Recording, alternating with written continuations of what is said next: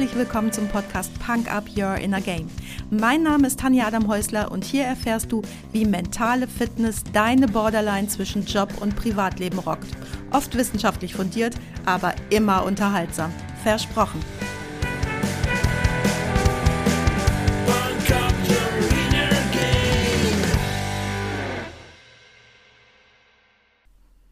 Hallo und cool, dass du heute wieder mit dabei bist, mir deine Zeit schenkst und mich mit in dein Ohr nimmst. Ich habe gestern Abend vor so einem Techniktool gesessen am Rechner. Wer mich kennt, der weiß, dass Technik und ich, das ist keine große Liebe, aber manche Tools braucht dann selbst ich. Das Ding hilft mir, meine Kunden zu verwalten, ist also so eine Art kleines CRM, aber wirklich in einer ganz abgespeckten Version für Dummies sozusagen aber ich muss dem Ganzen natürlich eine Struktur geben. Jetzt habe ich ein eher mathematisch funktionierendes Gehirn und liebe es, Dinge zu strukturieren. Und so begab es sich zu einer Zeit als, nee, ich habe es dann irgendwann geschafft und das ganze Ding mega komplex gestaltet. Ich blicke da durch, gar kein Problem, aber es gibt trotzdem ein Problem, weil ich habe eine Assistentin, die sich um das ganze Thema CRM kümmert. Und die hat eigentlich keine Chance mehr, meine Gedankengänge nachzuverfolgen anhand von meiner Struktur im CRM. Bisschen dumm von mir, aber darum habe ich ja gestern Abend dran gesessen und habe das mal aufgeräumt. Ich habe also die Zeit damit verbracht, das Ganze zu verschlanken und sorge damit hoffentlich für einfachere Prozesse. Da habe ich gestern wirklich lange dran rumgefummelt, weil es mich sonst umgetrieben hätte und ich nicht hätte anfangen können, schlafen zu gehen, wenn da noch offene Listen übrig geblieben wären. Vielleicht kennst du das. Heute Morgen klappe ich dann vor dem ersten Tee meinen Laptop auf und das war ein dummer Fehler. Ich brauche morgens meinen ersten Tee, wirklich. Es gibt nichts Schöneres für mich, als mich morgens in Ruhe mit einem Tee, mich auf die Stufen im Garten zu setzen und mir den Sonnenaufgang am Meer anzugucken. Und getriggert von meinem Sortierwahn gestern Abend fällt mein erster Blick heute nicht auf die Teetasse, sondern auf den Desktop. Ungelogen. Zwei Slots auf meinem Desktop waren noch frei. Der Rest war belegt mit irgendeinem Kram. Überschrift Dinge, die ich mal irgendwann vernünftig einsortieren will.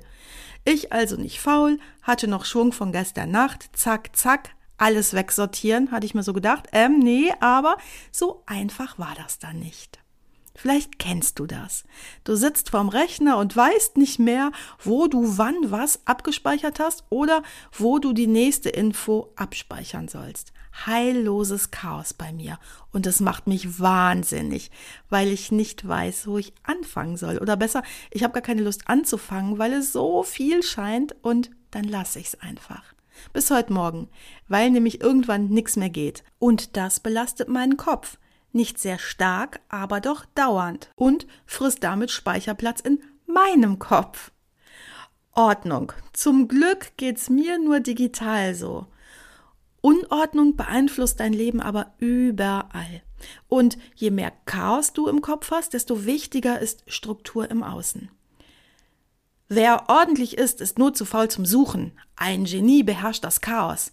Ganz ehrlich, kreatives Chaos ist nichts anderes als eine faule Ausrede.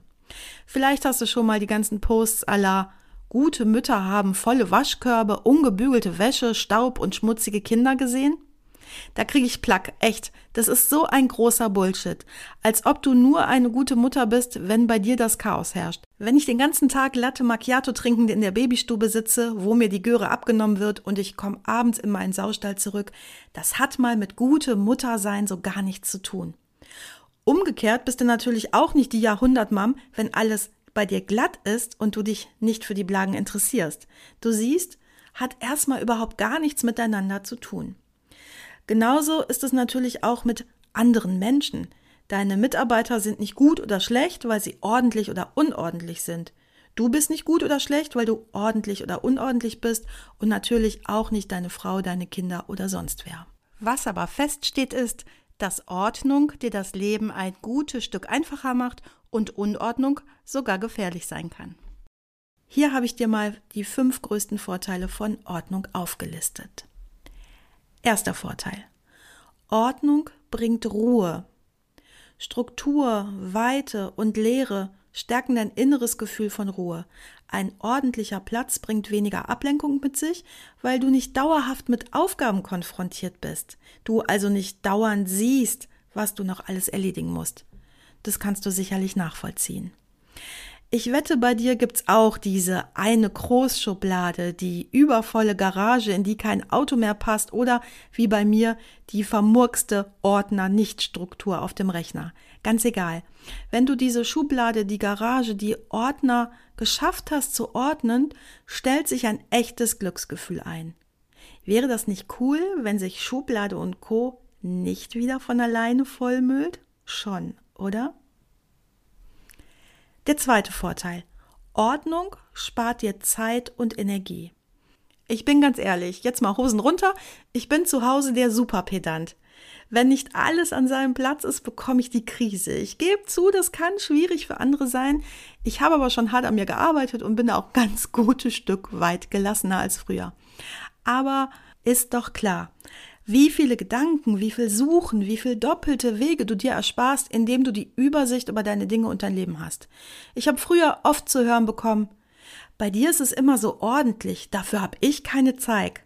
What? Das ist totaler Quatsch. Ich bin super faul und gerade deswegen ist Ordnung so wichtig für mich.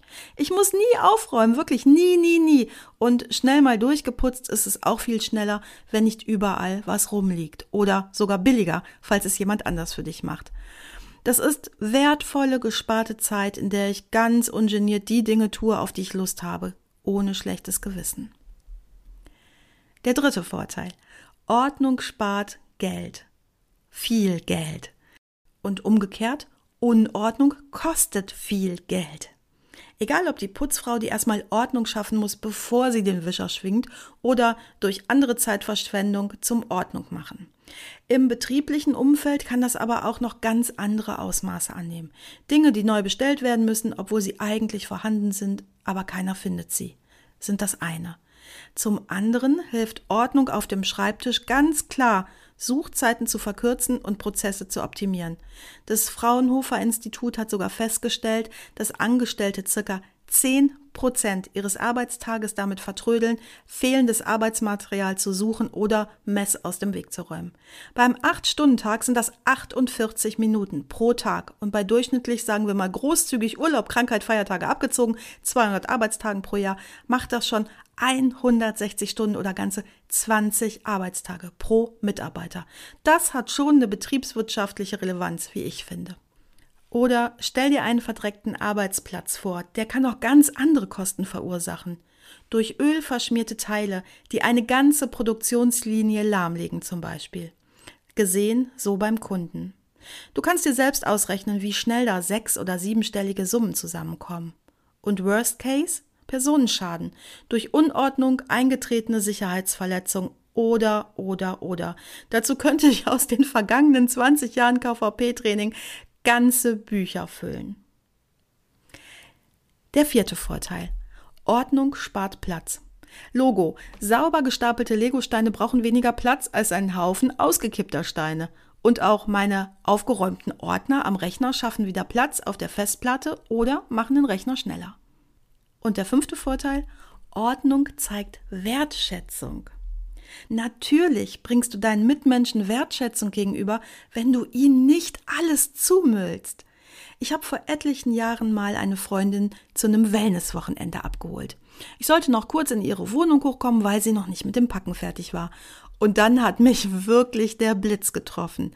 In ihrem Schlafzimmer gab es einen circa 80 Zentimeter hohen Haufen Klamotten mit circa einem Meter Durchmesser.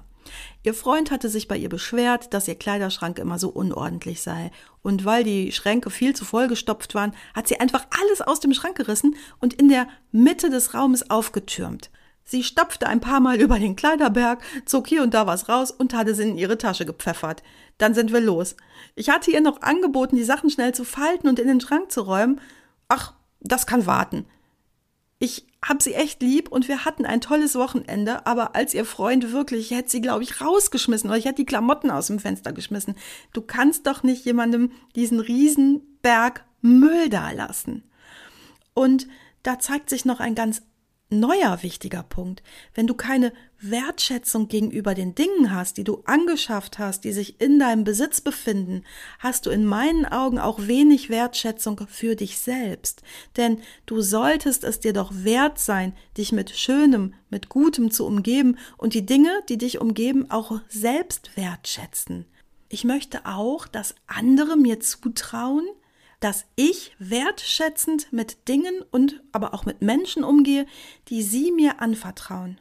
Das hat ganz direkt, ja klar, mit guter Führung zu tun. Wenn du jetzt nochmal auf die fünf Punkte schaust, stellst du fest, dass du dir durch Ordnung in deinem Leben so viel schenkst. Zeit, Lebensfreude, Fokus, einfach auch Freiheit. Und du musst kein Monk sein wie ich und dein Wohlbefinden von Besteckschubladen abhängig machen, wo deine Löffelchen wie Soldaten liegen. Aber ein Mindestmaß an Ordnung solltest du in jedem Lebensbereich schaffen und halten. An dieser Stelle kämen jetzt die ultimativen drei Tipps für eine gute Ordnung.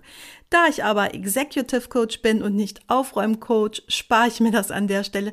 Das können die machen, die das beruflich machen und besser können. Aus meinem ganz privaten Leben kann ich dir aber diese zwei Empfehlungen mitgeben. Erstens, hab für alle deine Dinge einen festen Ort und räum alles, alles, alles immer sofort an diesen bestimmten Ort. Das ist super effizient, weil du nicht alles drei und viermal in die Hand nehmen musst und keine Zeit für extra Ordnung schaffen brauchst. Der zweite Tipp, Oft fällt Ordnung so schwer, weil wir in unserer Überflussgesellschaft einfach so viele Dinge anhäufen. Frag dich beim nächsten Kauf oder beim nächsten Aufräumen, ob dich der Gegenstand wirklich weiterbringt. Egal, ob du ihn wirklich brauchst oder ob er dir einfach nur Freude bereitet, dann behalte ihn. Wenn er aber einfach zu viel ist, dann weg damit. Das können auch ganz schöne Dinge sein, die man eigentlich mag. Ein Freund von mir nennt es Besitz belastet. Wenn du zum Beispiel fünf Oldtimer hast und dich regelmäßig ärgerst, weil du viel zu viel Zeit und Energie in Wartung, Pflege, Wahrung investierst, dann verabschiede dich von zwei oder drei der Oldtimer. Wenn du aber jedes Wochenende mit dem Baby-Lammfell-Handschuh zärtlich Politur in den Lack massierst und das für dich besser ist als Sex, dann alle behalten. Du siehst also, es gibt keine Regel. Du musst dich einfach nur gut fühlen. Und ich bin sicher, du kennst den Unterschied. Apropos gut fühlen. Dies Ordnungsding, sie ist genauso existenziell wichtig für deine Beziehungen zu Menschen. Auch da solltest du Ordnung drin haben und regelmäßig durchmisten. Dazu gibt's aber mal einen eigenen Podcast. Vielleicht hast du bis hierher zugehört und denkst die ganze Zeit, ja, aber ich bin doch nicht das Problem. Ich bin doch ordentlich. Mich macht aber mein Umfeld kirre, weil die alle so unordentlich sind. Das musst du nicht hinnehmen. Wäre auch dumm, wenn du dich an die fünf Punkte von gerade erinnerst. Schadet nämlich allen. Und lass dich nicht mit dummen Ausreden, wie vorhin erwähnt, oder auch schön, ich bin ebenso. Wenn es dir nicht passt, mach es selbst abspeisen. Natürlich muss man in Beziehungen immer wieder den gemeinsamen Weg finden, aber sich sein Umfeld, sein Feld im wahrsten Sinne des Wortes zumüllen lassen, das brauchst du garantiert nicht. Wie du das anstellst, erfährst du dann auch in der bald kommenden Folge Menschen und Beziehungen aufräumen. Arbeitstitel, keine Ahnung, wie das dann heißen wird. Wir leben in so unruhigen Zeiten, da tut ein wenig mehr Ruhe und Ordnung wirklich gut. Wo ich Ruhe gar nicht brauche, ist Musik Ordnung mag ich aber auch bei Musik, denn auch wenn in mir ein großes Punkrock-Herz schlägt, ich brauche es melodisch und darum packe ich dir heute auf die Punk-Up-Playlist bei Spotify meine liebste Putzmusik von der größten Humpa-Band der Welt, El Calese, und zwar den Song Humpa Betto. Wenn du jetzt nicht nur in deine Garage und in deine Beziehung ein bisschen mehr Ordnung und Ruhe bringen willst, dann schau doch mal, was ich für dich tun kann und melde dich bei mir. Du weißt ja, wo du mich findest. Tschüss! Das war's auch schon für heute. Danke, dass du mich mitgenommen hast in deinen Kopf, dein Herz und dein Ohr. Du hast Lust bekommen auf ein Coaching mit mir hier an der wunderschönen Costa Blanca? Dann besuch mich doch auf meiner Website punkup.de. Die Website verlinke ich dir natürlich in den Show Notes, genau wie alle weiterführenden Infos zum Podcast. So, ich wünsche dir viel Sonne und denk immer daran, Punk Up Your Inner Game. Deine Tanja.